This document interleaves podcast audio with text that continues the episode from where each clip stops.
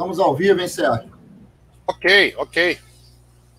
Isso aí, torcida vascaína. Vamos falar aí sobre, é, para mim, particularmente, um título especial, mas acho que qualquer título é especial para a torcida do Vasco.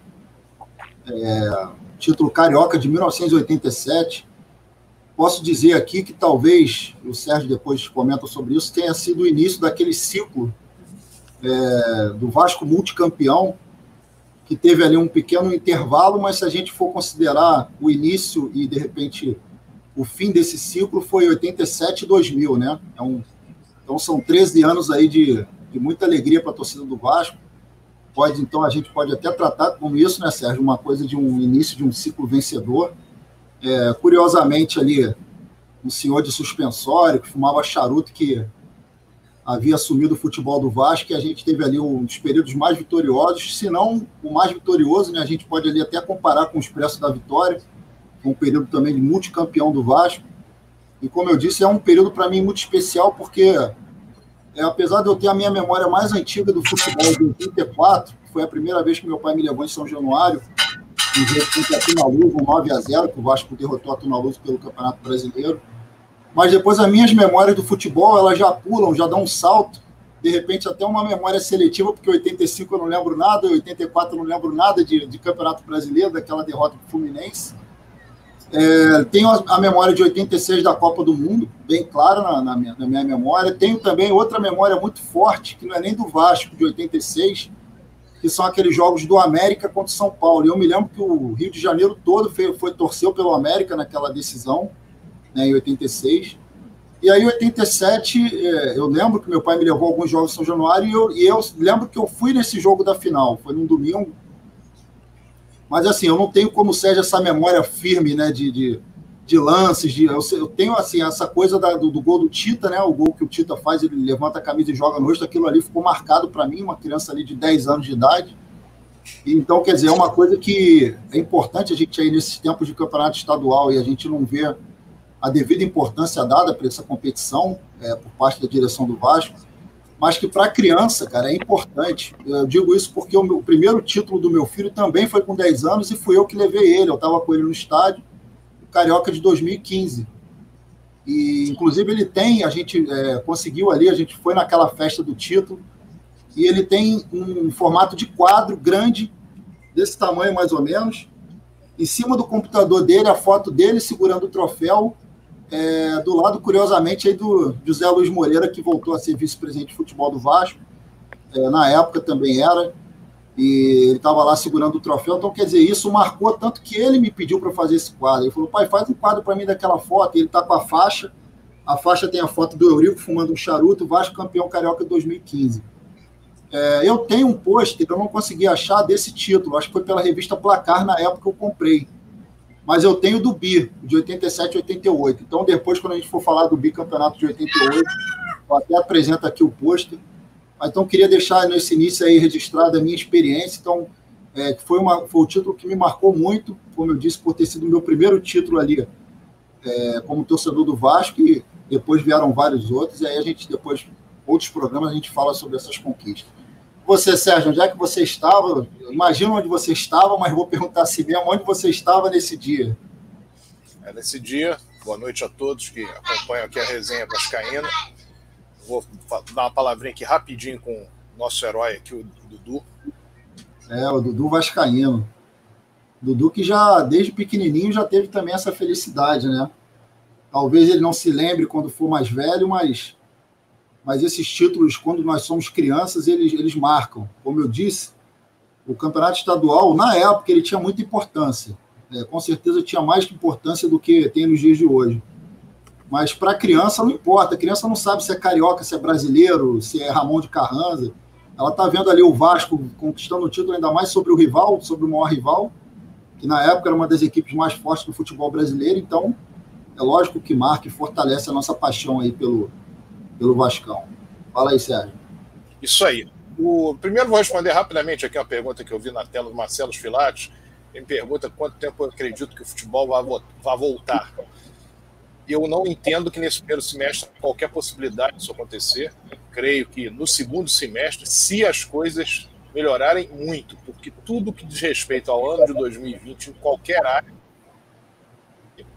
porque essa questão coronavírus ela afeta o todo do país como está afetando todo do mundo. Então, não há como fazer uma grande previsão. O certo é que é algo grave, precisa ser cuidado e que as expectativas sobre algo a ser, reali a ser realizado, a ser resolvido em curto prazo, na minha opinião, é um risco se imaginar, ou se pensar, ou se contar com isso. Bom, vamos, vamos então falar sobre 1987, como a, pergunta, a primeira pergunta que o Rodrigo Alonso me fez foi o jogo eu, meu pai e minha mãe, lembrando que minha mãe é rubro-negra. E, evidentemente, foi uma comemoração muito grande. Mas é um campeonato que começa no dia 22 de fevereiro, afinal foi no dia 9 de agosto. E ele começa com uma expectativa da torcida do Vasco, que no ano anterior viram o Vasco ser campeão da Taça Guanabara, um título que o Vasco não conquistava há nove anos na, na ocasião. O Vasco havia sido bicampeão da Taça Guanabara em 1976 e 1977. Nove anos depois, em 86, uma final contra o Flamengo, 2 a 0 dois gols do Romário. O Vasco voltou a conquistar a Taça Guanabara, o que passa a ser um ponto de partida de uma opção de títulos que o Vasco obteve até o início de 2001 e considerando depois o, o, Campeonato Carioca de 2003, nesse período entre 1986 a 2003, 17 anos na conta, mas 18 anos inteiros corridos, contando 1986 e, o próprio ano de 2003. Mas naquela ocasião havia a necessidade de o Vasco obter alguns jogadores que fizessem a diferença naquela equipe. Por quê? O Vasco tinha o Acácio no gol, o Paulo Roberto na lateral direita, um problema ainda com relação à lateral esquerda, algumas dúvidas com relação à lateral esquerda. Na zaga havia a possibilidade do, da junção do Donato, do Fernando e Moroni. Eles normalmente jogavam, não revezando, mas jogavam uh, um dos três, ficava no banco, e dois dos três normalmente atuavam. Nós tínhamos no meio-campo o Giovani como a grande referência do meio-campo do Vasco, outros jogadores apareciam no meio do Vasco, mas não tinham ainda o mesmo impacto. O Gersinho era um jogador que teve no ano de 85, ano de 86, mas não conseguiu uma grande sequência. O José Newton, que havia estado no CSA, jogava vez por outra na equipe Cruz Maltina. O Vasco tinha ainda a possibilidade do Henrique, que era, na verdade, um jogador que começara numa posição mais adiantada, inclusive ele chega no Vasco nessa posição mais adiantada, e ao, ao, longo do tempo foi recuando. Mas em 1986 ainda era um jogador que atuava ou de centroavante ou do chamado ponta de lança anterior ao centroavante, camisa 10, em determinadas partidas. E no ano de 87 o Vasco não tinha então ainda esse jogador. E, a, e o trio sim, Mauricinho, Roberto e Romário permanecia, mas o Vasco precisava de fato ter uma opção ou opções no meio-campo para que essa esse trio de ataque funcionasse. E o Vivinho era um atleta oriundo do Berlândia, foi contratado em 1986, ó, talvez a, a, melhor indicação do Cláudio Garcia, que fez várias indicações de atletas do Vasco que não deram certo, mas o Vivinho efetivamente deu certo. E o Vivinho, ele chegou a fazer uma grande partida no início de 1987, válida pelo Campeonato Brasileiro de 86, a partida que classificou o Vasco para os playoffs, contra o Ceará em São Januário, o Vasco venceu por 3 a 1 ele marcou dois gols os dois primeiros gols. O Romário fez o terceiro do Vasco e Josué, ex-jogador do Vasco, base do Vasco, enfim, jogando lá atrás pelo Vasco, fez o gol uh, do Ceará. O gol descontou para a equipe, equipe, equipe do Ceará. Segundo foi dito à época, porque esse Josué, de fato, pouco, pouco é lembrado, ou pouco, pouco pode ser lembrado. Mas uh, isso, independentemente dessa situação do Vivinho, o Vasco precisava então dos homens de meio campo. Esses homens de meio campo foram trazidos de maneira absolutamente precisa. O grande volante da época, o Dunga, jogava no Santos, havia jogado o Campeonato Brasileiro no Santos, e o, e o Tita, que jogava pelo Internacional de Porto Alegre.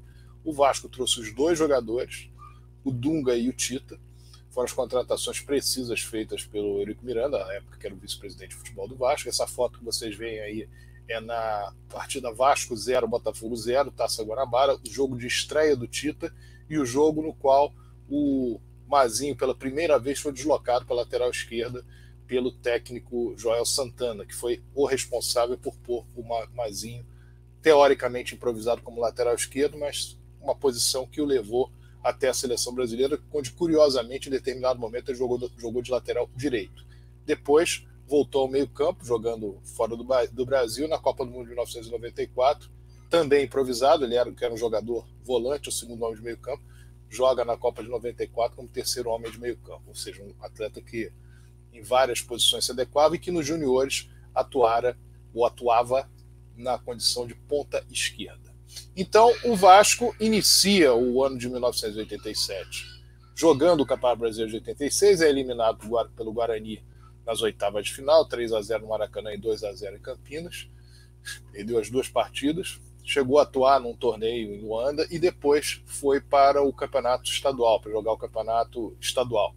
No campeonato estadual, a estreia do Vasco, ainda sem o Tita e ainda sem o Dunga, se dá na partida contra o Olaria. O Vasco vence o Olaria por 1 a 0 uma cobrança de escanteio do Mauricinho e o Romário marca de cabeça no primeiro tempo. Uma partida muito fraca, que tem uma curiosidade sobre ela. Foi o primeiro jogo que o Chico Anísio foi como no, novamente torcedor do Vasco, depois de anos ser torcedor do América, embora ele tenha virado novamente casaca em 1985, foi o primeiro jogo que ele foi no estádio, enfim, foi, foi entrevistado, inclusive pós-jogo, etc. Foi naquela partida Vasco com Olaria zero. Na segunda rodada, o Dunga estreia na equipe do Vasco. O Vasco vence o Goitacás por 3 a 0. Público muito pequeno em São Januário. O primeiro gol do, do Vasco se dá pelo Vivinho, o segundo gol no lançamento do Dunga para o Lira e o terceiro gol do Romário no segundo tempo. O primeiro tempo terminou 2 a 0 e no segundo tempo o Vasco fez o terceiro gol.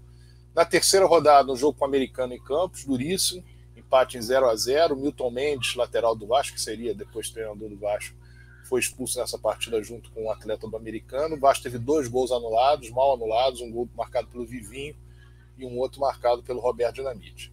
E aí, finalmente, na quarta rodada, esse jogo emblemático contra o Botafogo, mais de 60 mil pessoas no Maracanã. Vasco 0, Botafogo 0. O Vasco dominou o jogo todo. O Botafogo teve uma única chance de gol ao longo do, de toda a partida. Uma bobeada do Acácio, que largou a bola quase que o Elinho fez o gol, mas o Vasco perdeu vários gols, jogando com a bola na trave no primeiro tempo a supremacia do Vasco, principalmente no primeiro tempo, foi muito, muito grande. E isso começou a animar a torcida do Vasco, essa é a realidade. No jogo seguinte, contra o Mesquita em São Januário, o Roberto Dinamite, que estava sendo muito contestado por não ter mais a mesma velocidade, ele ser basicamente um jogador que fazia a, as assistências ao Romário. Nessa partida ele fez um belo gol, o Vasco ganhou por 4 a 1 dois gols do Romário e dois gols dele, Roberto, e o quarto gol do Vasco, uma beleza de gol do Roberto, após uma tabela tocando na saída do goleiro. E aí criou-se a grande expectativa, porque o Vasco ia atuar contra o América, que era semifinalista do Campeonato Brasileiro. O América não começara bem o Campeonato Carioca, mas era uma partida em que o Vasco teria de fato que comprovar a sua força. Esse jogo no, no estádio do Maracanã foi disputado no sábado à tarde. O Vasco, no primeiro tempo, estou três bolas na trave, uma com Dunga, outra com Romário e outra com Roberto. Para no finalzinho da primeira etapa, numa cobrança de falta, o Roberto chutou, a bola bateu na barreira, ele novamente chutou e o goleiro Paulo, César não, Paulo Sérgio não conseguiu pegar. No segundo tempo, mais dois gols, um gol do Romário e outro gol do Roberto. O Vasco venceu por 3 a 0 e na saída da torcida do Vasco no Maracanã, ouvia-se o grito: é campeão, é campeão, é campeão da torcida do Vasco entendendo que a forma como o Vasco atuara contra o América era digna de um campeão. No jogo seguinte, mais de um público muito maior ainda do que foi aquele jogo contra o América, partida contra o Bangu no Maracanã. O Vasco não venceu o Bangu desde outubro de 1982, portanto, quase cinco anos de invencibilidade da equipe banguense contra o Vasco, em vários jogos.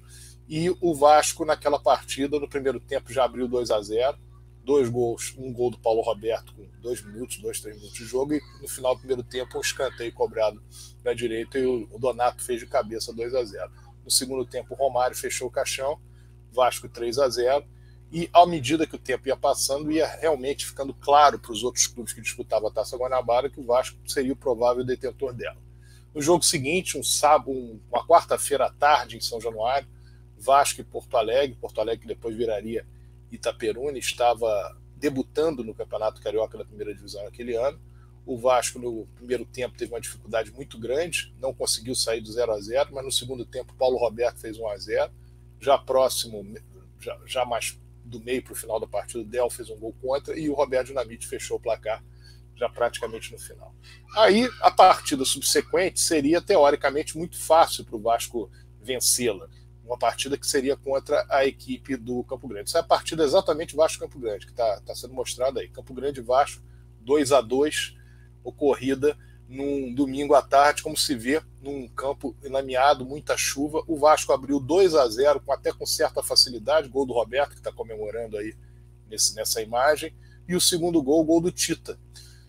Cerca de 15 minutos de jogo, o Vasco venceu por 2 a 0 mas acabou permitindo ao Campo Grande empatar, fazendo um gol no primeiro tempo, outro no segundo tempo, e houve um gol mal anulado do Romário, com a justificativa de que no cruzamento a bola teria saído antes do complemento do jogador vascaíno esse empate com o Campo Grande, devido à grande perda de pontos de várias equipes no campeonato, não teve grande repercussão. O Vasco havia perdido três pontos, mas a essa altura do campeonato o Flamengo já havia perdido vários pontos contra equipes pequenas, o Fluminense perderam para o Goitacás em Campos por 1 a 0 o América, como eu falei, começou muito mal o campeonato, o Botafogo com vários problemas, os clássicos entre eles empataram, o clássico Fla-Flu empatou em 0 a 0 o clássico Flamengo e Botafogo empatou em 0 a 0 e o Vasco vinha mantendo uma, vamos dizer, uma folga na liderança.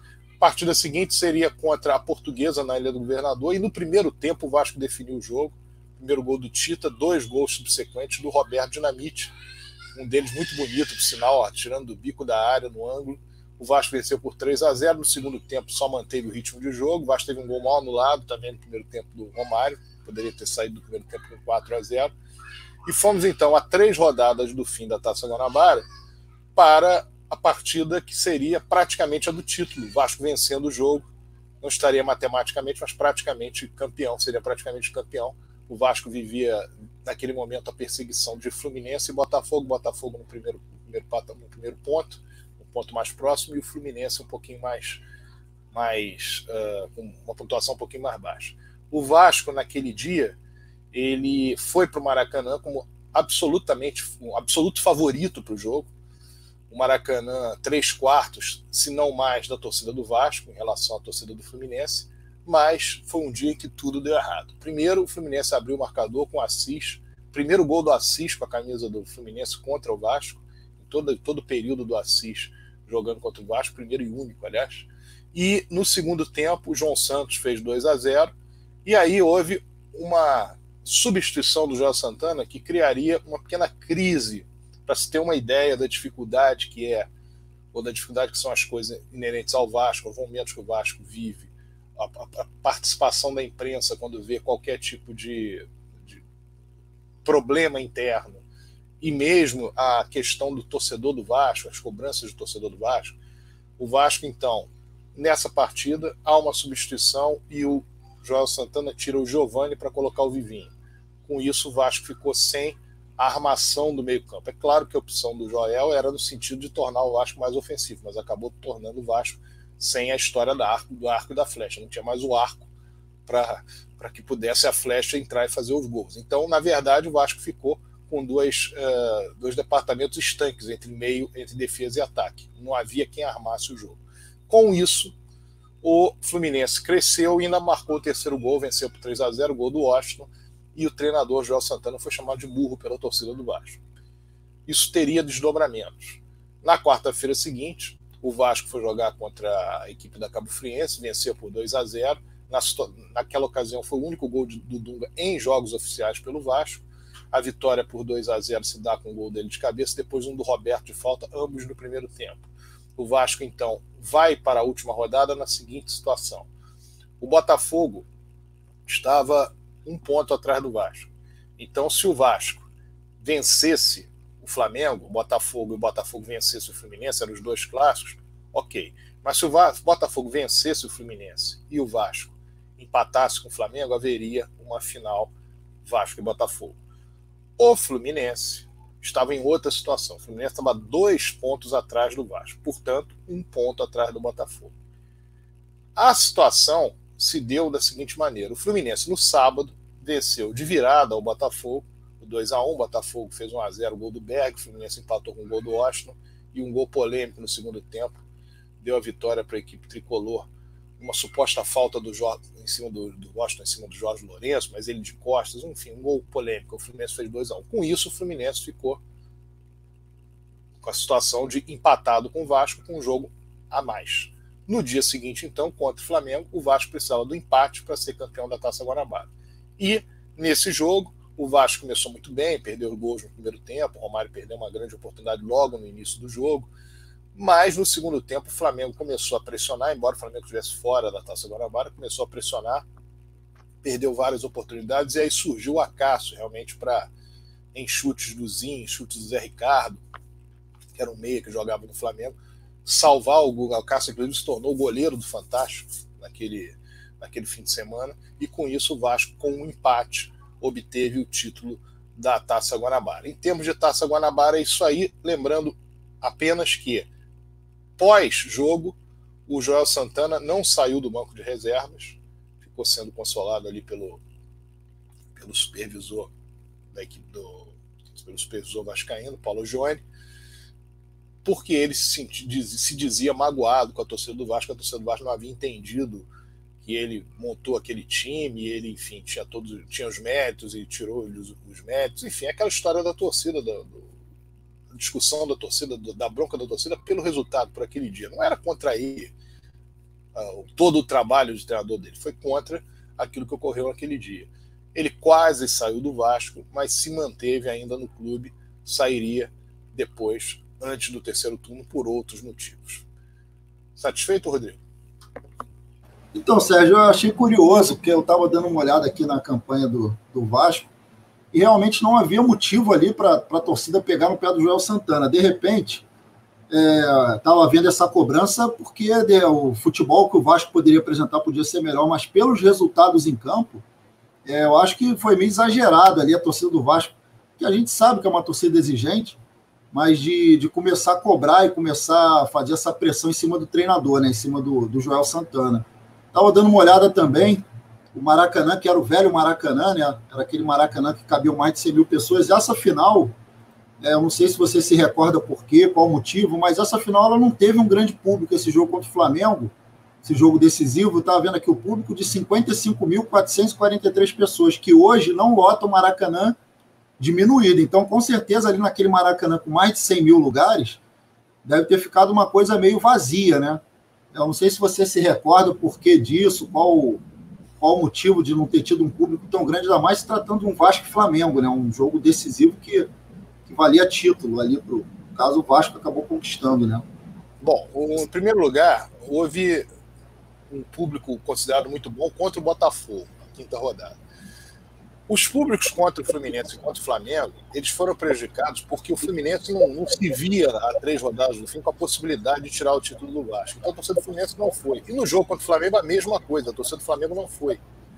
E a torcida do Vasco, pelo fato da derrota contra o Fluminense, aquilo criou, deu um balde de água fria na torcida do Vasco. Embora fosse um jogo para a conquista do título, a torcida do Vasco não foi com o mesmo entusiasmo. No jogo contra o Fluminense, a torcida do Fluminense foi muito menor que a do Flamengo na semana seguinte, embora a do Flamengo também não fosse grande coisa, e o público deu mais de 60 mil pessoas. E nesse jogo decisivo, deu 55 mil pessoas. E há também um problema com relação a aumento de ingressos que criou aí mais para o segundo turno, criou por parte de torcedores vários movimentos de torcidas organizadas, não entravam no estádio, reclamavam da forma como os preços dos ingressos haviam sido aumentados. Isso criou uma grande polêmica numa Taça Rio que foi extremamente conturbada.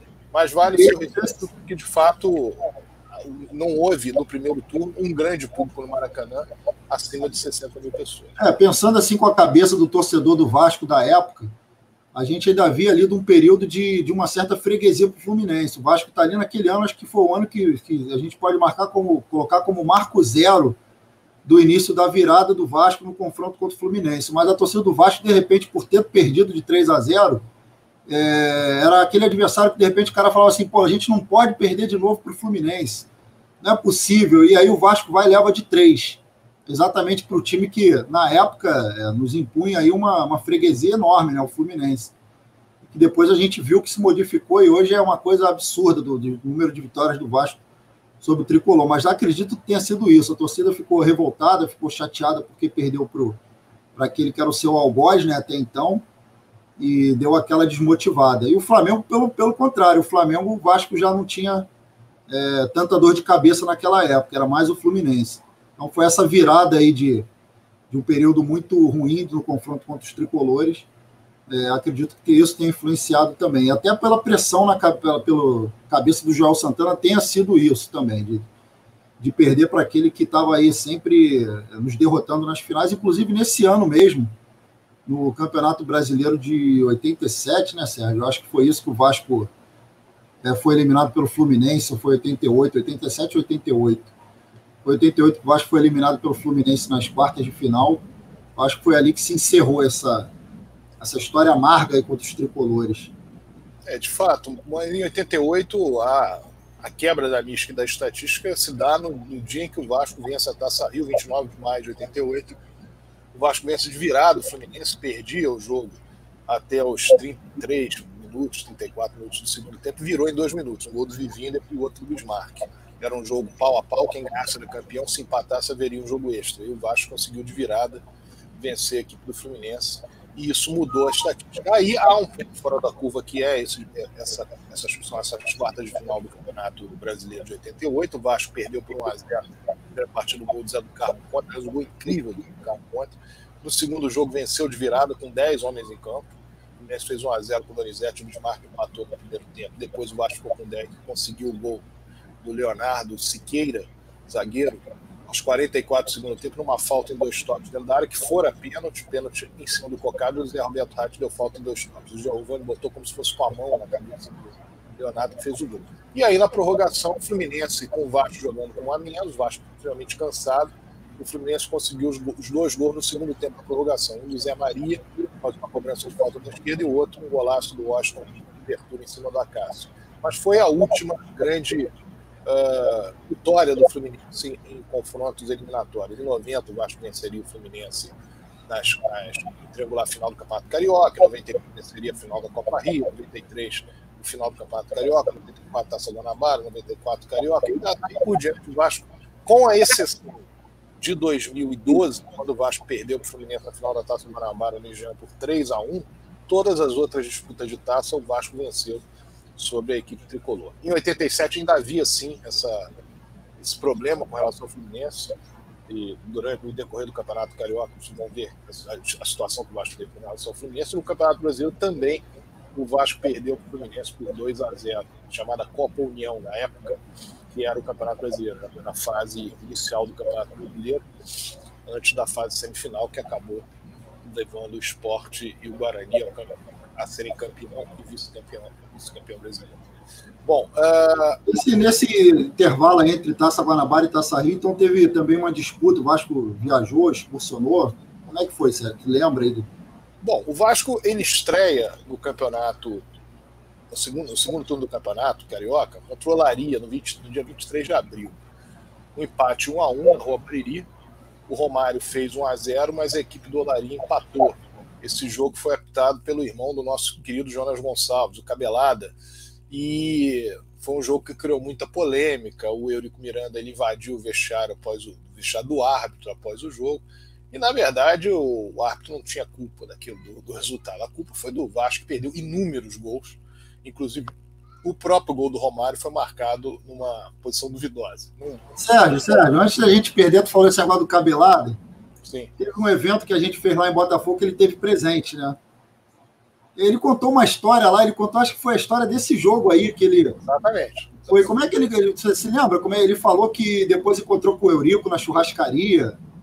Exatamente. Lembra dessa história que ele contou lá? É seguinte, contada por ele, a história é a seguinte. Isso foi. Ele, ele foi. O jogo foi em Olaria, quarta-feira à tarde.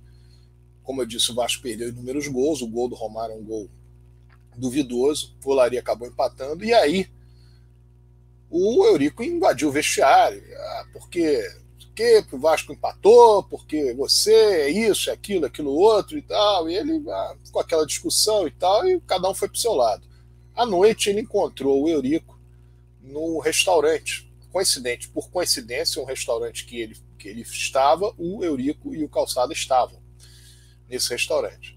E aí o, o Eurico foi fez uma brincadeira com ele. Ah, tá aí o juiz, porque ele se dizia Vascaíno. Ah, o juiz aí que é Vasco, se diz Vasco. Eu foi lá, aí ele foi, falou a mesma coisa e tal. Aí levou lá um sermão do Eurico, que você isso, que você aquilo, que você aquilo outro, que não pode, que não sei o que e tal. E no final do, no final do evento, lá no final do, do jantar, quando o Cabelado ia pagar a conta, aí o garçom disse que o Eurico já tinha pago a conta dele. Quer dizer, embora o Vasco tenha, não tenha conseguido o empate, o próprio Eurico reconheceu que tinha sido um pouco uh, injusto com ele, porque ele não, não tivera nenhum tipo de responsabilidade sobre aquele empate com o Laria. Mas esse jogo foi disputado, como eu disse, no dia 23 de abril, e no domingo houve um jogo Vasco e Botafogo, que foi o primeiro clássico do, do segundo turno. E na ocasião, o Romário fez um dos gols mais bonitos com a camisa do Vasco até hoje. Uma jogada de, de, de escanteio da equipe do Botafogo, a bola sobrou para o Romário na lateral esquerda, campo de defesa, mas bem longe do meio-campo. Ele saiu disparada, driblou quem estava pela frente, na saída do goleiro Jorge Lourenço, fez um golaço. O Vasco fez 1 a 0 e foi uma explosão no Maracanã. Eu estava presente no Maracanã aquele dia. O Vasco fez 1 a 0 no segundo, isso no segundo tempo. No segundo tempo, praticamente aos 40 minutos, 39, 40 minutos do segundo tempo, novamente o Romário, numa jogada do Mauricinho, fez 2 a 0 E o Carlos Magno, aqueles que se lembram do futebol goiano, o Carlos Magno que vinha do futebol goiano como um craque, lá pelos 44, 45 do segundo tempo, é, diminuiu para a equipe do Botafogo. O Vasco, então, começaram a Taça Guanabara com três pontos, dois pontos, três pontos ganhos um ponto perdido. No jogo seguinte, em São Januário, algo curioso. O Vasco venceu a Cabo Friense por 6 a 0 já havia aberto 3 a 0 no primeiro tempo. O Romário eh, estava. Maurici fez 1 a 0 Romário 2 a 0 com 12 minutos de jogo. O Roberto Pênalti fez o terceiro gol e começou o segundo tempo com 2 minutos. O Romário fez 4 a 0 O João Santana viu que o Romário, a partida já estava definido, o Romário jogando 3, 3 em 3 dias, 4 4 dias, foi lá e sacou o Romário. Para que ele fez isso? O Romário estava injuriado porque ele queria fazer mais gol para manter-se na artilharia, para disparar mais ainda na artilharia. Saiu cuspindo marimbondo, o banco de reserva. O Vasco acabou ainda fazendo mais dois gols. Um gol é dado ao Mazinho, na verdade, um cruzamento que o Mazinho faz da esquerda, a bola bate num jogador chamado Paulo César, que é um jogador Cabo Friense, e entra. O gol foi contra do Paulo César, que a bola não entraria, mas foi dado, foi dado na época para o Mazinho. E fechou o placar o Tita fazendo 6 a 0 Partida uma curiosidade, Sérgio. É, você falou em relação ao público, né, que depois começou a dar uma caída. E realmente, esses jogos aí, por exemplo, esse primeiro jogo do Taça Rio deu 2 mil só de. 2 mil espectadores em São Januário. 2.211, aliás, na Rua Bariri.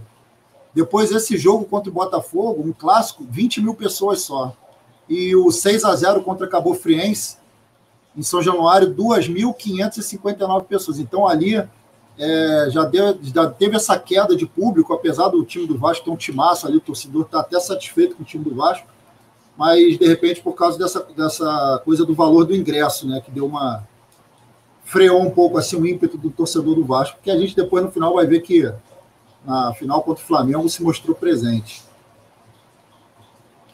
Verdade, verdade. Mas ali o, o grande a grande diferença de público se dá exatamente no clássico seguinte, que é o clássico Vasco-Fluminense, domingo à tarde, no Maracanã. O Fluminense havia vencido no turno Vasco por 3 a 0 e 18 mil pessoas, 18 mil pagantes apenas foram ver Vasco e Fluminense. Um empate 0 a 0 jogo duro, jogo sem grandes chances perdidas, mas que o Vasco, no qual o Vasco atuou de forma muito melhor do que naquele do turno. E aí veio uma partida contra o Mesquita que se desenhava uma partida difícil. Jogar, em, jogar no estádio do Lousadão era difícil. O Vasco no ano anterior havia vencido o Mesquita por 1 a 0 com o gol do Romário no começo do jogo. As equipes iam jogar com o Mesquita e tinham dificuldades de ganhar lá dentro. E o Vasco fez uma partida que muitos não, não devem é, levar, ter muito em consideração. Um jogo disputado quarta-feira à tarde. Eu, eu, particularmente, ouvi esse jogo pelo rádio. Mas o Vasco fez um partidaço contra, contra o Mesquita, ganhou por 6 a 0 o Vasco Mauricinho fez 1 a 0 logo no começo do jogo. O Roberto fez de pênalti, depois fez de falta, 3 a 0 O Romário fez o quarto gol. O Tita, o quinto. O Romário, o quinto, o e o sexto gol praticamente no finalzinho ali. O Tita e o Romário. O Vasco foi, realmente fez um, conseguiu uma vitória contra o Tita que ninguém conseguia fazer. É, os times empatavam, ganhavam com uma diferença pequena. Fluminense 86, um dos pontos que ele perde na Taça Rio exatamente contra a equipe do Mesquita, no 1 a 1 enfim, era um adversário complicado para ser ganho naquele período ali entre 86 e 87. E o Vasco conseguiu essa vitória por 6 a 0 que motivou a torcida para o jogo subsequente contra o Bangu, no sábado à noite. E aí se mostra, de fato, a, o crescimento do Bangu no campeonato. O Bangu, que viria a ser o campeão da Taça Rio, faz uma partida muito boa com o Vasco, o Vasco praticamente não tem chance de gol. E o Bangu vence por 1 a 0 com um gol de letra do Nando, um centroavante que teve no Bangu, depois teve mais à frente jogaria no Flamengo, é base do, do Bangu. E o Nando fez o gol, um lance de letra, o Vasco perdeu por 1 a 0 Isso, evidentemente, transformou a situação do Vasco na Taça Rio numa situação mais delicada. Por quê? Porque o Vasco já, perdia, já, já perdeu naquela altura quatro pontos. E ainda teve, nesse período, antes do, do, jogo, do jogo contra o Bangu, aliás, antes do jogo contra o. Na verdade, eu, fiz, eu cometi um erro aqui. Houve um jogo anterior ao jogo do Mestre, foi um jogo contra o Flamengo, um clássico contra o Flamengo, foi 0 a 0 Clássico que o Roberto Dinamite perdeu um gol. Confere para mim aí se não é, não é verdade, você que está aí com, com, com, os alfarrabes, meu caro Rodrigo Alonso. O Roberto Dinamite perdeu um gol no primeiro tempo, acho que empatou de 0 a 0 é, Teve o, o, Seguindo a ordem aqui do jogo, foi Mesquita 0-6 Vasco, lá no Nielsen Lousada. Depois uma vitória do Bangu sobre o Vasco no Maracanã. Depois uma vitória do Vasco sobre o América. Por Não, mas anteriormente a isso teve um jogo com o Flamengo. É, isso que é aí teve o Flamengo 0x0 Vasco. Isso. Aí foi quando o Roberto Dinamite perdeu um gol no primeiro tempo, incrível, estou para fora, ele goleiro estou para fora e o jogo 47 mil pessoas no Maracanã. Exatamente, exatamente. A torcida do Vasco dividiu, torcida, dividiu com a torcida do Flamengo naquele dia. E aí teve essa sequência. A sequência é Flamengo Mesquita, é isso? Não, a sequência é Mesquita e Vasco, Vasco Não, e Bangu. Antes do, depois do Flamengo. Qual é, o, qual é o jogo depois do Flamengo? Depois do Flamengo é contra o Americano. Não, então tem alguma coisa errada aí. Ah, então tá errado aqui, porque eu tô, eu tô vendo pelo Net Vasco, o, a ordem dos jogos aqui tá Flamengo 0x0 Vasco, Juiz aqui. Galda, depois Vasco 1x0 no Americano.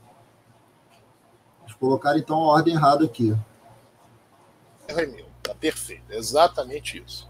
Exatamente. Só uma curiosidade, Sérgio, o Vasco e América, o treinador do América era o Vanderlei Luxemburgo, né? Exatamente, Vanderlei Luxemburgo que conseguiu naquele campeonato, ele falou que ia fechar a casinha, a equipe do América, o América ele empatou um número de vezes tão absurdo que ele, se, ele conseguiu se manter ali na primeira divisão pelo número de empates que teve. Ele teve pouquíssimas vitórias, pouquíssimas derrotas, um número relevante de empates. E o erro aí é meu de fato, porque é Bangu, aí vem o jogo com a América, que é um jogo disputado no meio de semana, eu fui esse jogo, inclusive, um jogo Maracanã praticamente vazio. O América faz um apelo com o Valdo no início do segundo tempo. O Vasco empata com o Tita, o Tita vira e o Roberto Dinamite faz um gol, o terceiro gol do Vasco. Acho que os gols foram todos no segundo tempo. Primeiro gol do, do América logo com dois minutos e o Vasco ao longo do segundo tempo foi fez os gols para virar. E aí vem o jogo contra o Flamengo, que é esse jogo que Sérgio, só uma curiosidade: esse Valdo que fez o gol pelo América não é aquele Valdo do Grêmio, não, né? Não, não, não. É outro, é outro Valdo. Esse ah, Valdo, na época, jogava no Grêmio, inclusive jogava na, na seleção, Isso, chamada é. aquela seleção que o, do caso Alberto Silva, o caso Alberto Silva montou e tal. Enfim, uh, passou o jogo contra o Flamengo, a situação do Vasco ficou uma situação de fato muito delicada. Por quê? Porque o Vasco ele já tinha perdido um ponto contra o Flamengo, um ponto contra o Fluminense, um ponto contra o Olaria, dois pontos contra o Bangu, cinco pontos no, no total. E o Bangu vinha fazendo uma campanha retilínea. O Bangu empatou Naquela ocasião empatou com o Fluminense, mas venceu o Flamengo, do mesmo jeito que tinha vencido o Vasco, pegaria o Botafogo na última rodada, teve um empate com o América e ia vencendo as equipes pequenas no, na Taça Rio. Então a situação do Vasco foi ficando difícil. O Vasco jogou posteriormente ao Flamengo contra o Americano numa quarta-feira, se não me engano, à tarde. E o Mauricinho fez 1 a 0 logo no começo do jogo. No segundo tempo, o Vasco teve um gol mal anulado, marcado pelo Mauricinho, senão seria 2 a 0 E terminou com a vitória frente à equipe do, do americano por 1 a 0. Domingo, o Vasco jogou contra o Goitacás em Campos. Essa partida contra o Goitacás definiu a situação do Vasco no Campeonato Carioca, porque o Vasco chegou a abrir 2 a 0, gols do Tito e do Roberto cobrando falta, mas tomou dois gols do, do Goitacás próximos ao, mais próximos ao, do meio para o final do, do, do segundo tempo e perdeu com isso seu sexto ponto no Campeonato Carioca na Taça Rio, ficando praticamente fora. A partida subsequente, é uma curiosidade, a partida que eu também estive presente, menos de mil pessoas no estádio de São Januário, o Vasco venceu o. 895 presentes, Sérgio. 895. O Vasco venceu o Campo Grande por 2 a 0 da seguinte maneira: o Vasco fez um gol com o Vivinho, 34, 35, 36, alguma coisa, 30 e poucos minutos do segundo tempo. Vivinho 33 fez, aqui. É, fez um gol de, de, de, esquerda, de fora da área. O Campo Grande foi desesperado à frente, porque o Campo Grande estava brigando para não cair. E há um lance na área do, do, Vasco no segundo tempo, em que o Campo Grande pede pênalti, a bola bate na, no jogador do Vasco, o Campo Grande pede pênalti, o Vasco vem para o contra-ataque, o Tita recebe, livra o goleiro e fica esperando o Beck chegar para tocar a bola para dentro do gol. Ele só toca a bola para dentro do gol depois que o Beck chega. E isso cria lá um certo tumulto. O Vasco vence por 2 a 0 mas era uma partida que tinha mais importância para o Campo Grande que para o Vasco. Inclusive, nesse jogo, o, nós tivemos o nosso carro, o nosso cargo, nosso carro uh, toca-fita furtado, ou alguma coisa assim. Foi furtado lá, quebraram o vidro do carro, um lugar que meu pai colocava o carro desde 1977 no, no ar, que era aquela ladeira uh, que você desce ali, tem um, tem um barzinho na, na esquina. É a Ferreira de Araújo. É, exatamente. E ali, não, coloca ali, porque ali não tem problema nenhum. Conhecia o cara, o cara garante, não sei o que. Aquele jogo o cara deve ter ido dormir, porque eram 850 pessoas só no estádio. E o carro foi. Quebraram o vidro, quebraram tudo. Meu pai ficou uma fera. Mas foi, Sérgio, só uma curiosidade a respeito desse bar. É, eu estava comentando antes de a gente entrar no ar com, com o Maganha, que ele é o bar, praticamente é o bar oficial ali da torcida do Vasco, né? Nos dias de jogos a torcida fica reunida ali e como minha esposa pega muito cedo no trabalho, eu levo ela até o ponto e ela pega o, o, o ônibus ali em frente a São Januário, naquele ponto de ônibus. Cara, aquele bar é 24 horas. E no dia seguinte ao jogo do Vasco, esse último que a gente teve em São Januário, estamos é, passando lá, chegando lá, ainda está escuro, 4 horas da manhã. Tá lá os torcedores do Vasco tomando cerveja, cara. Então, é uma coisa já antiga ali, é um ponto antigo de torcedores do Vasco. Só essa curiosidade aí que é um bar 24 horas, esse de esquina com a Ferreira de Araújo, e que a torcida do Vasco fica ali a madrugada toda. Ficam ali chorando as mágoas quando perde e comemorando quando é, quando é vencedor. Exatamente. Então, o Vasco, depois daquele, daquele ponto para o Goitacá, jogou essa partida do Campo Grande, mas tinha no dia seguinte um compromisso em Juiz de Fora. O Vasco ia disputar, ia tentar o bicampeonato do torneio de Juiz de Fora. O Vasco jogaria contra o Cruzeiro, se passasse pelo Cruzeiro, chegaria à final da, daquele, daquele quadrangular. E o Vasco venceu, o Cruzeiro entrou com o time misto, o Vasco venceu o Cruzeiro de virada por 2 a 1 Com isso se classificou para a final, o Tita fez o gol da, da, vitória do Vasco. E na final o Vasco pegou uma equipe, os gols todos no primeiro tempo, no jogo contra o Cruzeiro. E na, na segunda, na, na, na partida decisiva, o Vasco pegou o esporte de juiz de fora, que teoricamente seria uma equipe que o Vasco venceria com muita tranquilidade. Mas num jogo bem acidentado, a vitória veio com o Tita aos 15 minutos do segundo tempo, fez 1 a 0 e foi só. O Vasco venceu por 1 a 0 e conquistou então o bicampeonato da, da cidade de Juiz de Fora, o torneio da cidade de Juiz de Fora. Que eram os jogos eram disputados, evidentemente, naquele campo que todos conhecem lá em Juiz de Fora, onde o Tupi joga, o Tupi manda jogos, enfim. E o Vasco, então, a partir disso, mandava jogos na época a partir disso, o Vasco volta para disputar o Campeonato Carioca, mas basicamente para cumprir tabela.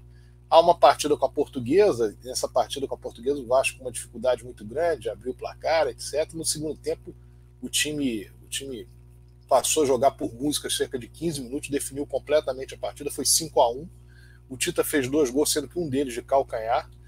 O Vivinho fez gol, o Luiz Carlos fez o último gol do Vasco, faltando dois minutos para o jogo acabar, já um gol praticamente debaixo do gol, e a portuguesa descontou com o gol do Donato, o gol contra do Donato na, na, naquela oportunidade.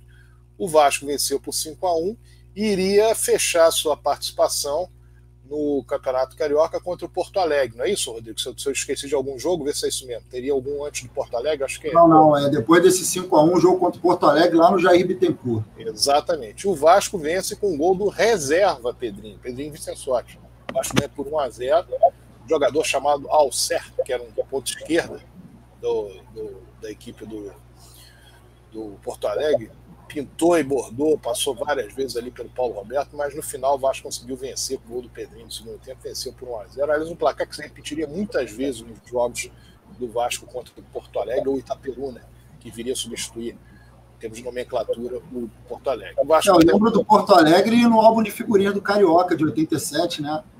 Exatamente. Álbum até hoje era Porto Alegre, depois teve essa mudança aí, mudou para Itaperuna. É um Exatamente. clube até rubro-negro, né? camisa preta e vermelha, não é isso? E que venceu o Flamengo no Campeonato Carioca de 1987 venceu o Flamengo por 2 a 0 na ocasião, logo no começo do Campeonato de 87, uma grande surpresa. E foi um adversário muito difícil para os clubes que lá estiveram. Tirou várias vezes pontos Flamengo, Botafogo, só não tirou ponto do Vasco. O Vasco nunca perdeu um ponto nem para o Porto Alegre, nem para o Itaperuna. Mas, enfim, acaba o campeonato e aí o Vasco vai excursionar. Vai jogar uma Copa chamada Copa Ouro, a ser disputada em Los Angeles. E o VAR eram dois grupos, o Vasco fazia parte de um grupo que tinha nele o, o Roma e o América do México. O outro grupo tinha o Chivas Guadalajara, se não me engano, o Dundee United da Escócia e o Rosário Central da Argentina. O Vasco estreia de forma surpreendente no México contra a América do México, ganha por 5 a 0. Aliás, o jogo o Dunga fez dois gols, um deles de falta. O Vasco venceu por 5 a 0. Esse jogo não, não foi transmitido em lugar algum não passou em rádio nenhuma, só, só as informações. Ah, o Vasco fez 1x0, ah, o Vasco fez 2x0, e o Vasco ganhou de forma brilhante por 5x0. A segunda partida foi transmitida por uma TV na época chamada TV Corcovado, que era uma TV que, na época. Canal 9 aqui no Rio de Janeiro. Exatamente, Canal 9 no Rio de Janeiro, que era comandada na parte do esportes pelo Luiz Orlando, Orlando Batista, o Jaime Luiz, que era que fazia que tinha muita ligação com o futebol português, o Oswaldo Batista, que era o irmão, o irmão, de, o irmão do Luiz Orlando, uh, perdão, o irmão do Orlando Batista. Enfim, e fizeram lá, o Nemário Toguinho fazia parte também dessa equipe, e foram transmitir o jogo Vasco e Roma, 0 a 0 o Vasco muito melhor que o Roma, empatou de 0 a 0 como havia ganho outro jogo de 5 a 0 ficou classificado para as semifinais da competição. Nas semifinais, o Vasco pega o Guadalajara. Mas antes disso, o Vasco tem uma disputa a ser feita, chamada, da, chamada Copa TAP, em homenagem, evidentemente, à companhia aérea TAP, né, Portugal. O Vasco vence em New Jersey por 3 a 0 uma belíssima partida. Essa passou, viu, por essa emissora, TV Corcovado. O Vasco venceu por 3 a 0 de forma belíssima, uma bela partida do Vita, Mauricinho, todos jogaram muito bem. E uma grande vitória do Vasco, recebeu o troféu, foi para as semifinais, para jogar contra o Chivas Guadalajara. Perdi o jogo até os 44 minutos do segundo tempo, até o Fernando fez o gol do Vasco, gol de empate do Vasco. E na disputa de pênalti, o Vasco venceu por 4 a 3. Finalmente, na decisão, contra o Rosário Central, o Vasco venceu por 2 a 1. O Vivinho fez 1 a 0. O tempo o Escudeiro empatou para a equipe do, do Rosário Central no, no segundo tempo. E o Giovanni, de fora da área, fez um bonito gol Vasco 2 a 1 Vasco segurou o placar e foi campeão da Copa, da Copa Ouro, Copa de Ouro, como quiserem chamar. Com isso, o Vasco já havia conquistado. Aqui, naquele momento, em 1987, a Taça Guarabara, o bicampeonato do torneio Juiz de Fora, cidade de Juiz de Fora, e a, a, TAP, a, taça, é, a taça TAP é Portugal e o, a Copa Ouro, ou seja, quatro competições num lapso de tempo muito curto. E todas com o Joel Santana no comando da equipe, né? todas com o Joel Santana. Ainda, ainda era o treinador do Vasco naquele momento. E lembrando que o Vasco ficou parte do segundo turno, parte da Taça Rio, e também. Uh, tem, vê, por favor, o, Rodrigo, parece que está dando um pequeno eco aí no teu telefone. Está aí uma, uma foto do Mazinho com o treinador Joel Santana à época. Mas, enfim, o Vasco, então, ele. É, dá uma olhadinha no teu som, ver o que está acontecendo. O Vasco, então, ele teve no segundo turno também uma perda. O Romário não atuou várias partidas da Taça Rio porque ele foi convocado para a seleção brasileira. Nessa época, a seleção brasileira fazia alguns amistosos. O Romário estreou contra o Eire, partidas disputadas todas fora do, do Brasil. O Romário é, jogou contra o Eire, o Brasil perdeu por 1 a 0 entrou no segundo tempo. Na partida seguinte, contra a Finlândia, o Brasil venceu por 3 a 2 e ele fez um dos gols. Depois ele brilhou na vitória do, do Brasil sobre Israel por 4 a 0 fazendo dois gols. Aí depois ele retorna e nós vamos então para a parte decisiva do campeonato, que é o terceiro turno. No terceiro turno, vários problemas. Primeiro, o Dunga acertara a sua ida para o Pisa da Itália. O Vasco anuiu em função daquilo que o jogador ia ganhar, então o Vasco perderia o Dunga, só teria o Dunga na primeira rodada do quadrangular decisivo. que era, perdão, do quadrangular, que era, na verdade, o terceiro turno. Era o quadrangular decisivo, mas era, era, era um terceiro turno que, do qual, o qual era composto por quatro equipes. O Vasco, então, ele vai para a primeira partida contra o Flamengo, sabedor de duas coisas. Primeiro, Joel Santana não é mais o técnico. O técnico agora é o Sebastião Lazzaroni, que havia treinado o Flamengo, havia saído em 1987, no meio do Campeonato Carioca de 87. Ele, que havia sido campeão pelo Flamengo em 1986, assumira o Flamengo em 1985, substituindo o Joalbert, e depois, em 86, fora campeão carioca. E em 87, no meio da Taça Guanabara, ele foi, ele foi dispensado. Aqui a equipe do Vasco em 87, com, a, com a, uma das taças vencidas. Temos ali o Paulo Roberto, o Acácio, Fernando, Henrique, Mazinho, Donato, o Tita, Giovanni, Roberto Dinamite, Luiz Carlos e Romário. Ah, não, tá aqui. Eu tô, tô dizendo, eu tô, tô, falando aqui, tá embaixo a escalação aqui. Enfim, uh, essa é uma das, uma das, escalações, uma das escalações que. Sérgio, você tem alguma informação é, mais detalhada? Não sei por que o Joel Santana. Qual foi a gota d'água? Porque ele tinha acabado de se sagrar campeão aí, como você falou, na Copa TAP, na Copa Ouro é, conquistou Taça Guanabara. Nesse momento ali da mudança para o Sebastião Lazzaroni, o que é, foi assim o responsável pela demissão do, do Joel Santana? Não, o problema não foi o problema interno do Vasco, foi uma grande proposta que ele teve do mundo árabe e ele saiu em função disso. Ele saiu sem nenhum tipo de problema com o Vasco. O problema se deu, na verdade, naquele período final de Taça Guanabara. Mas depois o problema foi resolvido, ele resolveu ficar, conversou com os dirigentes, não teve nenhuma cobrança maior da torcida no segundo turno. O Vasco conquistou, como você mesmo disse, várias taças e ele saiu deixando a, a equipe para o Sebastião Lazaroni. E o Vasco, ele estreia na, no terceiro turno contra o Flamengo, uma partida muito difícil, muito dura, 0 a 0 terceiro 0 a 0 do campeonato, foi 0 a 0 na Taça Guanabara, na Taça Rio e na primeira rodada do terceiro turno. Terceiro turno, o Vasco tinha os seguintes adversários: Vasco, Flamengo, Fluminense e Bangu o Vasco campeão da Taça Guanabara, o Bangu campeão da Taça Rio e por campanha Flamengo e Fluminense. O Botafogo, portanto, ficou fora desse, daquele quadrangular final, como também ficaria fora do quadrangular final de 88, dando, no caso, a vaga para o americano.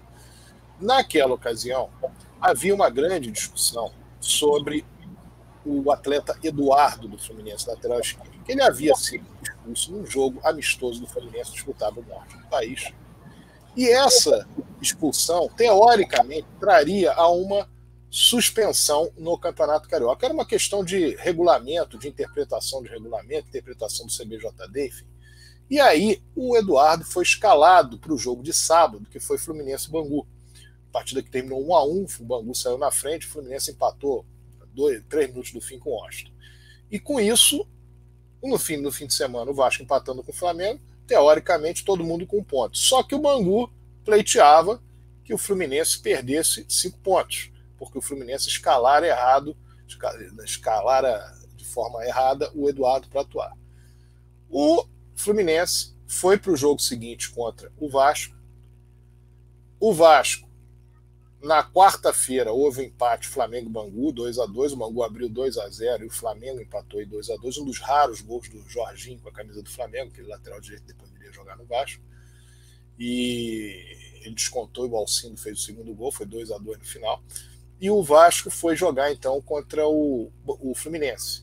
E foi aquela ocasião em que o Washington fez um dos gols mais bonitos da história do Maracanã. Um gol que ele dribla Donato, depois dribla Cássio, dribla Cássio de novo, faz, faz o gol. Uma partida em que o Vasco atacou muito, perdeu muitas chances de gol, bola na trave, um, houve um pênalti não marcado no Luiz quando a partida estava 0 a 0 Aqui está o Bruno Teixeira falando, acho que esse Vasco e América passou na manchete. Se você estiver falando Vasco e América de 87, não. 88 com certeza. 88, o jogo do Vasco com América no segundo turno passou na manchete, foi um sábado à noite, o Vasco venceu por 2 a 0 gols do Romário e do Fernando.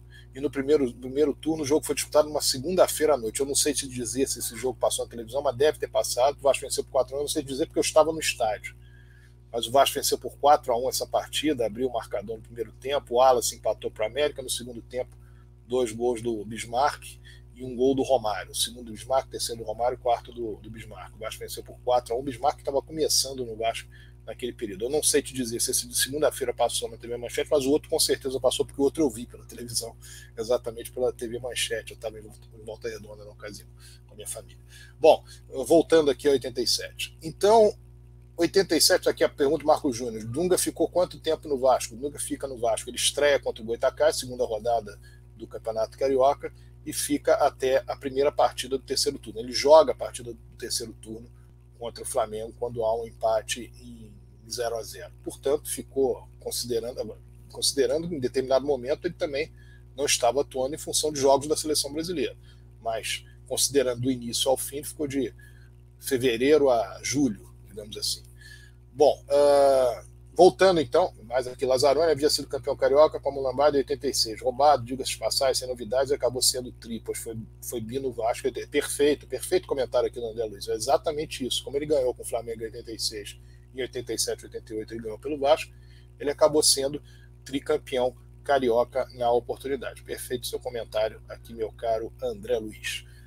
Quaisquer perguntas ou questionamentos, ou enfim, é, memórias que se queiram fazer a respeito, podem colocar aqui na tela. Né?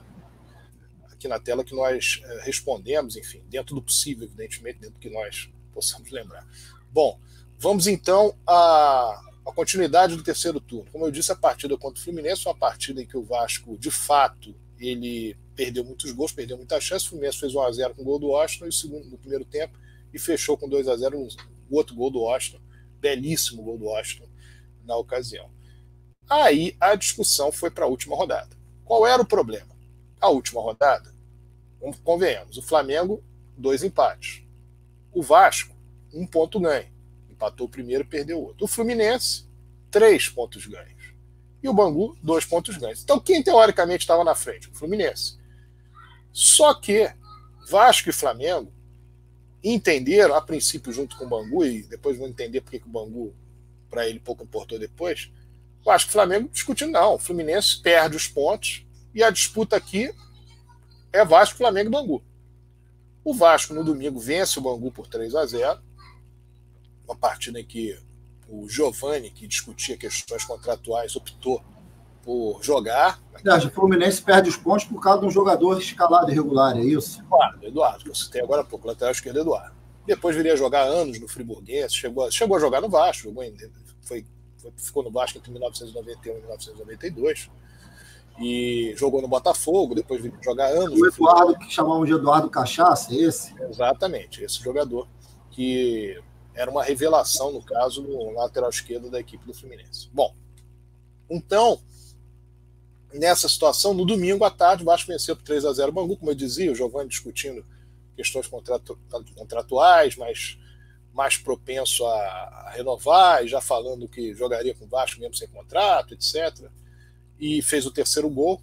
O goleiro do Bangu era, inclusive, um gigante chamado Palmieri, era o goleiro, tinha dois metros e dois o goleiro do Bangu naquela, naquela ocasião, substituindo o Gilmar, que era o goleiro. Palmieri ele chegou a agarrar no Palmeiras depois ou antes? Não, quem agarrou no Palmeiras antes foi o Gilmar. Que depois foi pro Bangu. Palmieri não. Palmieri, Palmieri só agarrou no, então, Bangu jogou no norte do país, no nordeste do país, melhor dizendo, mas não no, no Palmeiras. Bom, então, e o terceiro goleiro do Bangu na época era o Fernando, que havia sido terceiro goleiro do Vasco, ali pelos idos de 84, 84 para 85, ele foi ali, 84 com certeza, ele era o terceiro goleiro do Vasco. O Vasco tinha o Acácio como primeiro goleiro, o Roberto Costa como segundo goleiro, que no, no, início do Campeonato Brasileiro de 84 eles inverteram, e o Fernando era terceiro goleiro. Teve um entreveiro uma vez dele num treino com o Edevaldo, uma confusão que na época foi, foi registrada pela imprensa. O Edevaldo pegou um pedaço de pau, queria bater nele, e ele, enfim, saíram lá, tiveram lá um entreveiro, uma escaramuça e depois foi resolvido o problema. Ele foi terceiro goleiro do Vasco, depois foi terceiro goleiro do Bangu, que tinha o Gilmar, o Palmieri e ele. E ali, naquela ocasião, então, o Vasco com aquela vitória de 3 a 0 dois gols do Romário e o gol do, do Giovani, ficou a seguinte situação. O Vasco, então, ele perdera para o Fluminense, ganhara do Mangu e empatara com o Flamengo. Portanto, ele tinha três pontos. O Flamengo tinha dois pontos. O Bangu estava fora. O Bangu tinha dois pontos e perdeu para o Vasco. E o Fluminense? O Fluminense se entendia com três pontos. Nos programas esportivos à noite, os dirigentes de Vasco e Flamengo, Márcio Braga, Miranda, aqueles que representavam os clubes, A situação é a seguinte: se o Flamengo ganhar. Sérgio, só uma parte aqui, por favor. O Márcio Braga era o quê do Flamengo? O Márcio Braga, na época, ele era um dos representantes do Flamengo. O... Ah, não, em 87 ele já era o presidente do Flamengo. Até 85 ele joga lá. Era o presidente e o Eurico era quem representava. Acho todo Por que, que o Calçada não estava lá? É, isso aí é uma coisa que só quem não viveu, só quem não viveu acha que. Só para deixar registrado aí. Só quem não viveu acha que não era. É, quem, quem definia as coisas era ele. Eu citei outro dia, alguém me perguntou, me pediu para escrever alguma coisa para responder alguém, não me lembro exatamente o que, foi. Ele falou, ah, mas você sabe alguma história do calçado? Eurico, não, porque isso daí, depois o Eurico começou a mandar, mas no começo o calçado. Caso claro é o Campeonato Brasileiro de 89, que o calçado ele queria que o Nelson fosse embora. Ele declara isso na imprensa: quero que o Nelson vai embora, o Nelson tem que sair, que o Nelson não pode mais ficar, que não sei o que. O Eurico vai lá, dá uma declaração é o seguinte: olha só, ele manda no clube, no futebol mando eu o Nelson fica. Ele falou como torcedor, o Nelson fica. Enquanto eu estiver aqui como vice-presidente de futebol, no futebol mando ele, fica o Nelson. O Nelson ficou e ser campeão brasileiro. Então, isso é uma coisa que quem viveu na época sabe perfeitamente. Era, Exatamente. Era ele que tocava o barco, e não tinha esse papo, era ele que contratava, demitia. É porque nós que vivemos, a gente sabe disso tudo, essas histórias todas. Eu, eu moro aqui em São Cristóvão e frequento São Januário desde, meus, desde 84 e eu via muitas vezes o Eurico Miranda caminhando dentro de São Januário, vendo desde o reboco que está caindo até o, o, o, terrão que tinha lá antigamente. E eu nunca tinha visto o presidente Calçada fazendo esse mesmo, esse mesmo trabalho. Né? Então, assim, é bom a gente deixar registrado isso, porque tem muita gente, muitos jovens que vão assistir esse vídeo e que acabam caindo nessa falácia de que muitos falam que da, começa a se transformar, a história começa a ser contada de uma maneira diferente do que era na realidade que o Calçada, eu li uma coisa absurda também, de que o Calçada que mandava o Eurico, o Eurico ali só estava, quer dizer, uma inversão de, de completo dos papéis, mas enfim. As distorções. Eu, distorções. Eu vi agora a mensagem do Marco Júnior, perguntando, ah, é verdade que o Paulo Vitor nunca tomou o gol do Romário? É verdade. Ele cita aqui um jogo que o, o o Romário fez o gol e o juiz anulou. Esse jogo não foi em 88, meu caro Marco Júnior, foi em 87. Foi um jogo que o Vasco, o Vasco perdeu para o Fluminense 2 a 0 na Copa União de 87. O jogo estava 1 a 0 o Romário fez um gol e o juiz anulou. Um gol do lado esquerdo, da, embora o Vasco normalmente ataque no segundo tempo do lado da sua torcida, um gol do lado da torcida adversária, no caso, torcida do Fluminense naquele, naquele dia. O Fluminense acabou ganhando 2 a 0 foi um gol legal do Romário que foi anulado. Então, no caso, o Romário, de fato, ele passou esse período, como ele não fez gol do Fluminense na sua primeira passagem pelo Vasco, todas as vezes que ele encontrou o Paulo Vitor, ele não conseguiu vencer o goleiro tricolor. Bom, uh, voltando então, agora a questão do jogo o jogo do Vasco disputado no domingo contra o Bangu e na segunda-feira haveria Fla-Flu. Então, no domingo à noite, o Márcio Braga dizia o seguinte: olha, se o Flamengo ganhar campeão e se empatar, jogo com o Vasco. O Vasco vai, jogar uma partida extra com o Vasco, porque o Vasco acabou de somar três pontos, o Flamengo tem dois, se empatar para três o Fluminense está fora. Mas se o Braga, se o Flamengo perder? Se o Flamengo perder, perdeu. Postura do Vasco. Bom, o Vasco, se o Flamengo vencer a. Se o Fluminense vencer a partida, como o Fluminense tem a classificação negativa, o Vasco é campeão. Se houver empate, haverá uma disputa extra abaixo do Flamengo. E o Flamengo, se, se, ganhar, o Flamengo é campeão, porque o Flamengo vai somar mais pontos que tem o Vasco. O Flamengo, no caso, somaria quatro, o Vasco três. Então, havia isso. O que cada dirigente estava querendo dizer? O dirigente do Flamengo estava dizendo o seguinte: olha, o Flamengo joga por uma vitória ou um empate, se perder, não vou cuidar de nada a partir daí. Se perder, não é mais problema meu. O dirigente do Vasco entendia que se o Flamengo perdesse, o Vasco era o campeão do terceiro turno, e se houvesse empate, teria o jogo extra. E os dirigentes do Fluminense entendiam que não, que o Fluminense estava na frente e que o Fluminense teria que empatar. Só que começou-se, dentro das Laranjeiras, a admitir que era melhor o Fluminense ganhar o jogo. O empate para o Fluminense traria essa discussão envolvendo dois clubes, Flamengo, o Vasco e o Flamengo. Então, o Fluminense, na verdade, entrou pressionado. E foi bastante prejudicado pela arbitragem nesse jogo foi disputado na segunda-feira.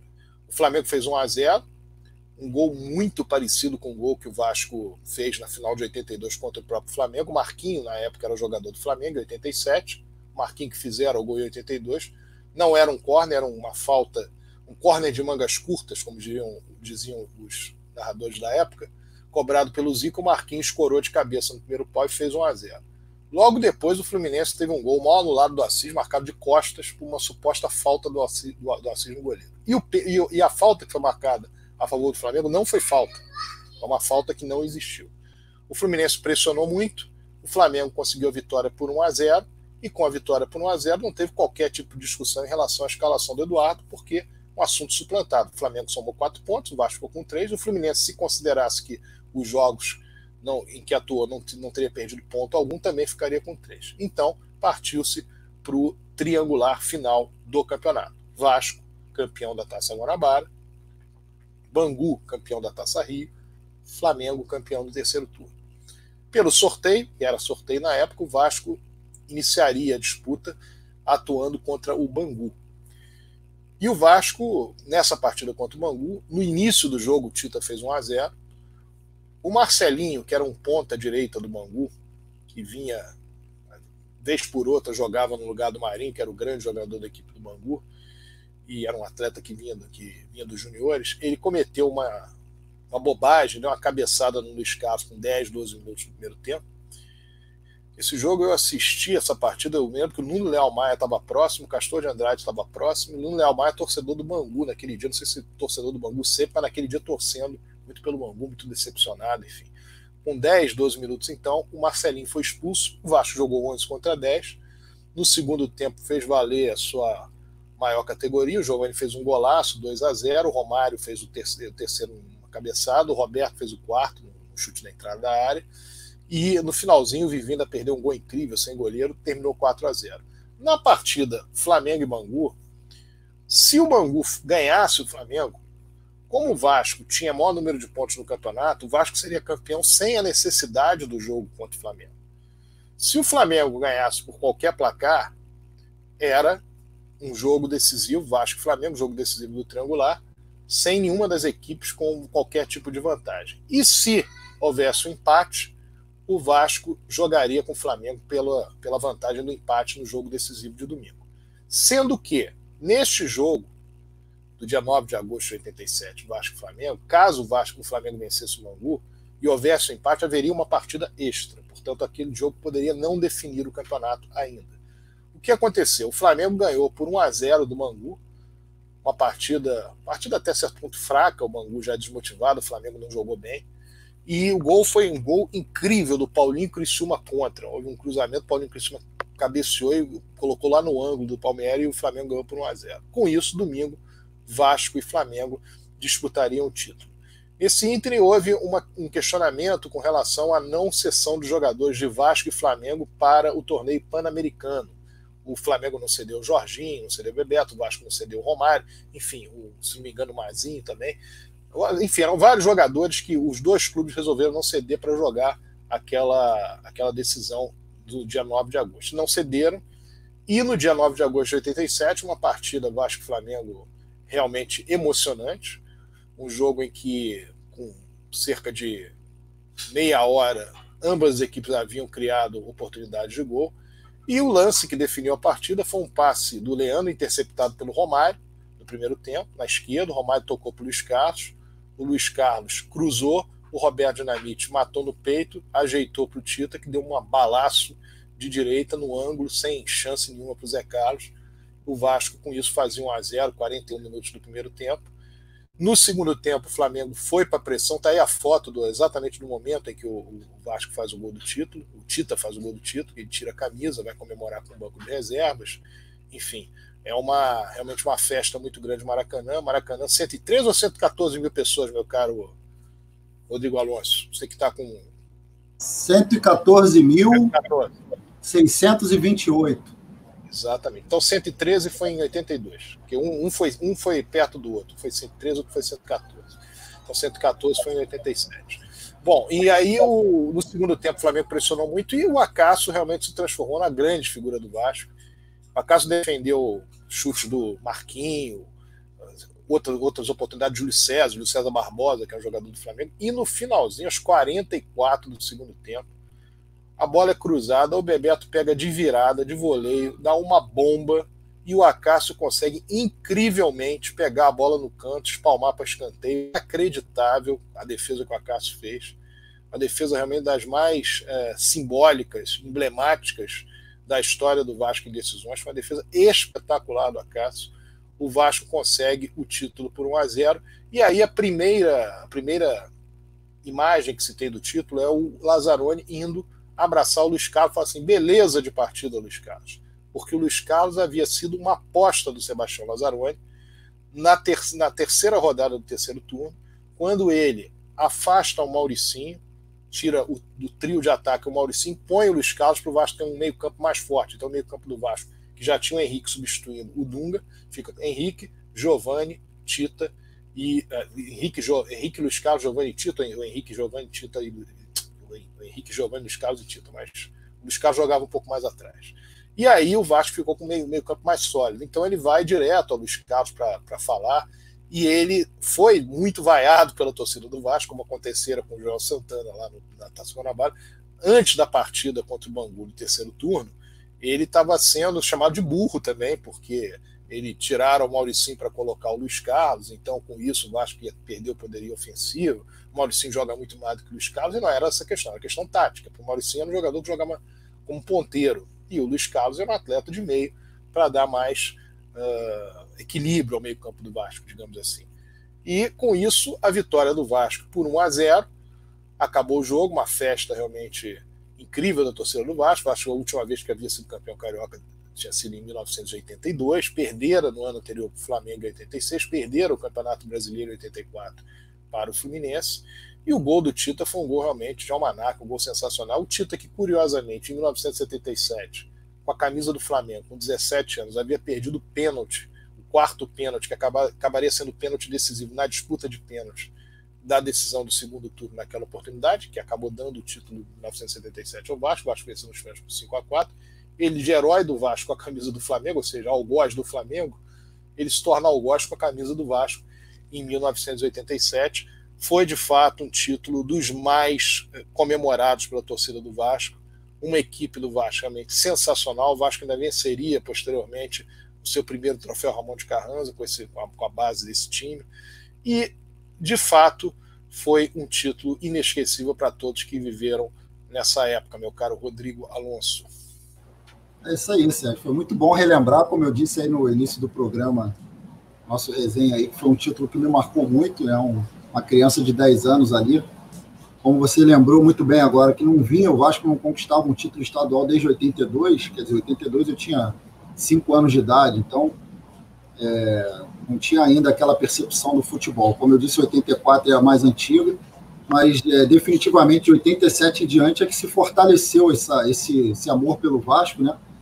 E esse título foi muito importante. Então foi bom lembrar, assim, você falou partida por partida, acho que isso é um documento histórico, é algo que a gente tem que é, espalhar aí pela, pelos grupos de, de vascaínos nas redes sociais, porque é um documento histórico em vídeo e, e, e áudio do, do, da história desse título que, que foi importantíssimo. Depois o Vasco veio a conquistar ali 88 bi, 89 o brasileiro, mas acho que, como eu disse, foi o início de um ciclo aí é, do, do, Vasco multicampeão que durou aí nesse período uns 13 anos que, que deu muita alegria para a torcida do Vasco. Então, agradecer aí a a quem está nos ouvindo, quem participou, quem mandou perguntas. E vamos aí, vamos ver quais são os próximos jogos que a gente vai falar isso, desses jogos históricos do Vasco. Esse momento aí que a gente está, que estamos em casa, né, de maneira é, forçada por causa desse, dessa, desse coronavírus, é um alento aí para a gente que ficou aí, que não está podendo trabalhar, não está podendo sair para estudar, é, para passear com a família, para ir no bar, no restaurante. Então a gente está em casa a gente preenche esse tempo em casa, de repente, até de uma maneira bem positiva, tendo esses, essas verdadeiras aulas de história do Vasco aí com o nosso querido Sérgio Frias aí. Fala aí, Sérgio. É, eu tive, na verdade, nesse campeonato carioca, eu fui aos jogos contra Mesquita, 4x1, que foi inclusive um jogo que o Vasco falou um jogador chamado Aleixo, que via de Três Rios, e muito, muito é, vangloriado ali para a torcida do Vasco no, no, segundo tempo, que ele atacava pelo lado associado, o Vasco vencendo fácil o jogo. E ele era o lateral reserva do reserva, porque o reserva com o Milton Mendes, o Milton Mendes havia sido expulso contra o americano. E o Milton Mendes apareceu ali na foto, né? Apareceu na foto, ele foi expulso o americano. em cima do. Está sorridente ali no meio ali, né? Exatamente. Esse senhor e... que esse senhor de camisa social tá fazendo aí, esse cara não fazia pois nada. Pois é, no, meio, né? não fazia praticamente esse nada. Não né? fazia nada, pô. Que tinha nada. era um calçada pro presidente. É, tô vendo o Leonardo, o Leonardo Siqueira ali do lado também, o zagueirão. Mas enfim, ali eu assisti aquele Vasco Mesquita, assisti 4x1 no Mesquita, 3x0 no América, 3x0 no Bangu. Depois eu assisti o 3x0 no Porto Alegre, a derrota para o Fluminense 3x0, empate Flamengo 0x0, vitória contra o Botafogo 2x1. Depois eu fui ver o que? Aquele jogo com o Campo Grande que eu citei aqui, o 2x0, empate com o Fluminense 0x0, vitória sobre o América 3x1, empate com o Flamengo 0x0. Os dois primeiros jogos do, do terceiro turno, 0x0 com o Flamengo, a derrota do Fluminense, e os dois jogos finais, triangular final, 4x0 no Bangu e 1x0 do Flamengo. É isso torcida vascaína, esperamos que tenham agradado, que tenha agradado a nossa resenha de hoje, falando do título carioca de 1987, que foi muito comemorado na época por um grande time montado pelo Vasco. Agradecimento a todas as pessoas que participaram, fizeram as suas perguntas. Nós vamos tentar fazer essas lives dentro do possível, com, um espaçamento muito menor do que normalmente fazemos nas nossas lives, sabendo que as pessoas estão em casa, e vamos buscar trazer para o torcedor do Vasco a ideia de que reviver a história do clube, reviver títulos do clube, pode arrefecer toda essa preocupação que, está, que estamos vivendo e trazer efetivamente uma ideia melhor de convivência dentro dessa atmosfera extremamente preocupante que nós estamos vivendo no mundo atual e no nosso país, na nossa cidade do Rio de Janeiro também. Um grande abraço a todos, saudações vascaínas. Casaca! Casaca!